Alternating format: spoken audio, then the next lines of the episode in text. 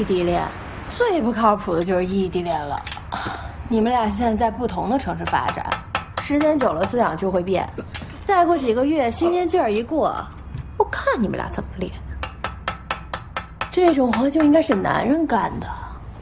你看你，活得跟寡妇似的。我要是你啊，我毕业就分手了。说那嘴干嘛？跟做了一封塔似的。看着我干嘛呀？觉得我说的有道理啊？你鼻子歪了。啊！我去，老娘的假期刚花了一万八呢。我的腰。Hello，大家好，我是大家的好朋友潇潇，又到了每周强行教学时间，爱情大爆炸了。今天和大家分享一个话题：异地恋。这异地恋呀，不仅仅会带来距离，也会带来美。异地恋呀，对绝大多数情侣来说都是一种考验。那当我们遭遇异地恋的时候，应该怎么去维系自己的感情？怎么去防止小三的插足呢？今天啊，潇潇就和大家聊一聊异地恋那些事儿。根据数据显示啊，这异地恋是导致分手率最高的恋情，高达百分之八十六呢。这个是我在网上查到的近五年来异地恋分手的数据。然后呢，通过这个数据，我们发现啊。异地恋的核心问题是沟通，沟通的核心问题是互动，互动的核心问题是频率。也就是说，当两个人距离越远的时候，他们的互动频率就会越低，分手的概率就会越高。那么，当我们遭遇异地恋，面对碰触不到的恋人的时候，我们应该怎么办呢？首先，换个角度看问题，什么是异地恋？异地恋呀，就是看不到对方的表情，看不到对方的肢体语言，也碰触不到对方的身体，只能通过语言的方式去了解对方的想法。比如说啊，这女孩说：“我感冒了。”其实她的意思啊，就是想说：“我感冒了，很不舒服，需要你哄哄我，你要安慰我一下。”那男孩的想法就是：“感冒了，那就得马上解决呀。”于是啊，他就给女孩说：“你感冒了，多喝点水，休息一下，我就不打扰你了。”如果啊，内心的想法能够实体化，此时女孩的满脑已经是黑线了吧？所以呀，你看吧，这就是男女思维方式的差异，真的是天差地远，好吧？所以呀，如果啊你想进一步的了解这个男女思维方式的差异，可以持续关注我们哟，我们会持续的给大家推送这样的课程给你。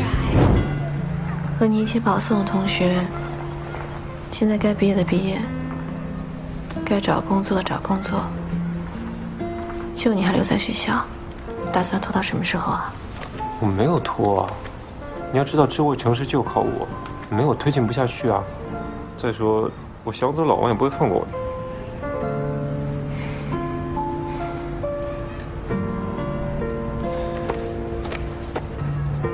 你怎么了？没有，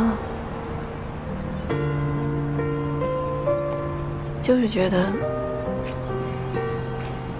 这样的异地恋好辛苦啊。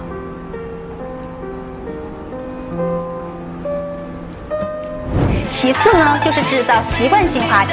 习惯性话题呢，就是你们俩每天都会沟通的话题，讲多了也就成了习惯了。如果你们都喜欢看电影，那每天聊聊电影的事情是一个不错的选择。如果你们两个人的共同爱好呀是阅读，那每天做做阅读心得交流，讲讲故事也是一个不错的选择。更重要的是要深入谈话，了解对方的梦想、职业规划、真实的想法，不要每次一打电话呀就是问睡醒了吗？吃饭了吗？如果以上的方式用了都没有效果，你们俩之间依然没有任何习惯性的话题，那您确定你们两个人是在谈恋爱吗？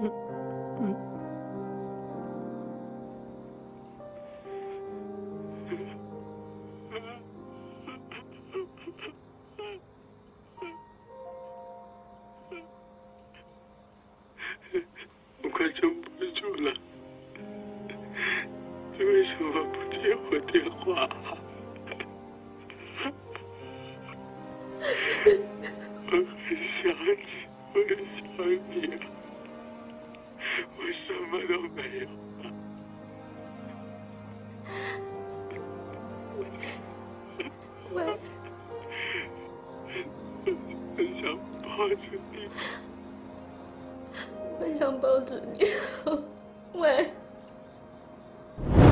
异地恋要这样去维持，两个人才能走得长远。这些办法你学会了吗？也祝愿所有的异地恋的恋人们能够终成眷属。好了，今天的爱情大爆炸就到这里了。更多的干货，请关注微信公众平台“一次爱情顾问”。你再恋爱要看《爱情大爆炸》，你没有恋爱呀，就更要看《爱情大爆炸》了。我是大家好朋友潇潇，咱们下期再见吧，拜拜。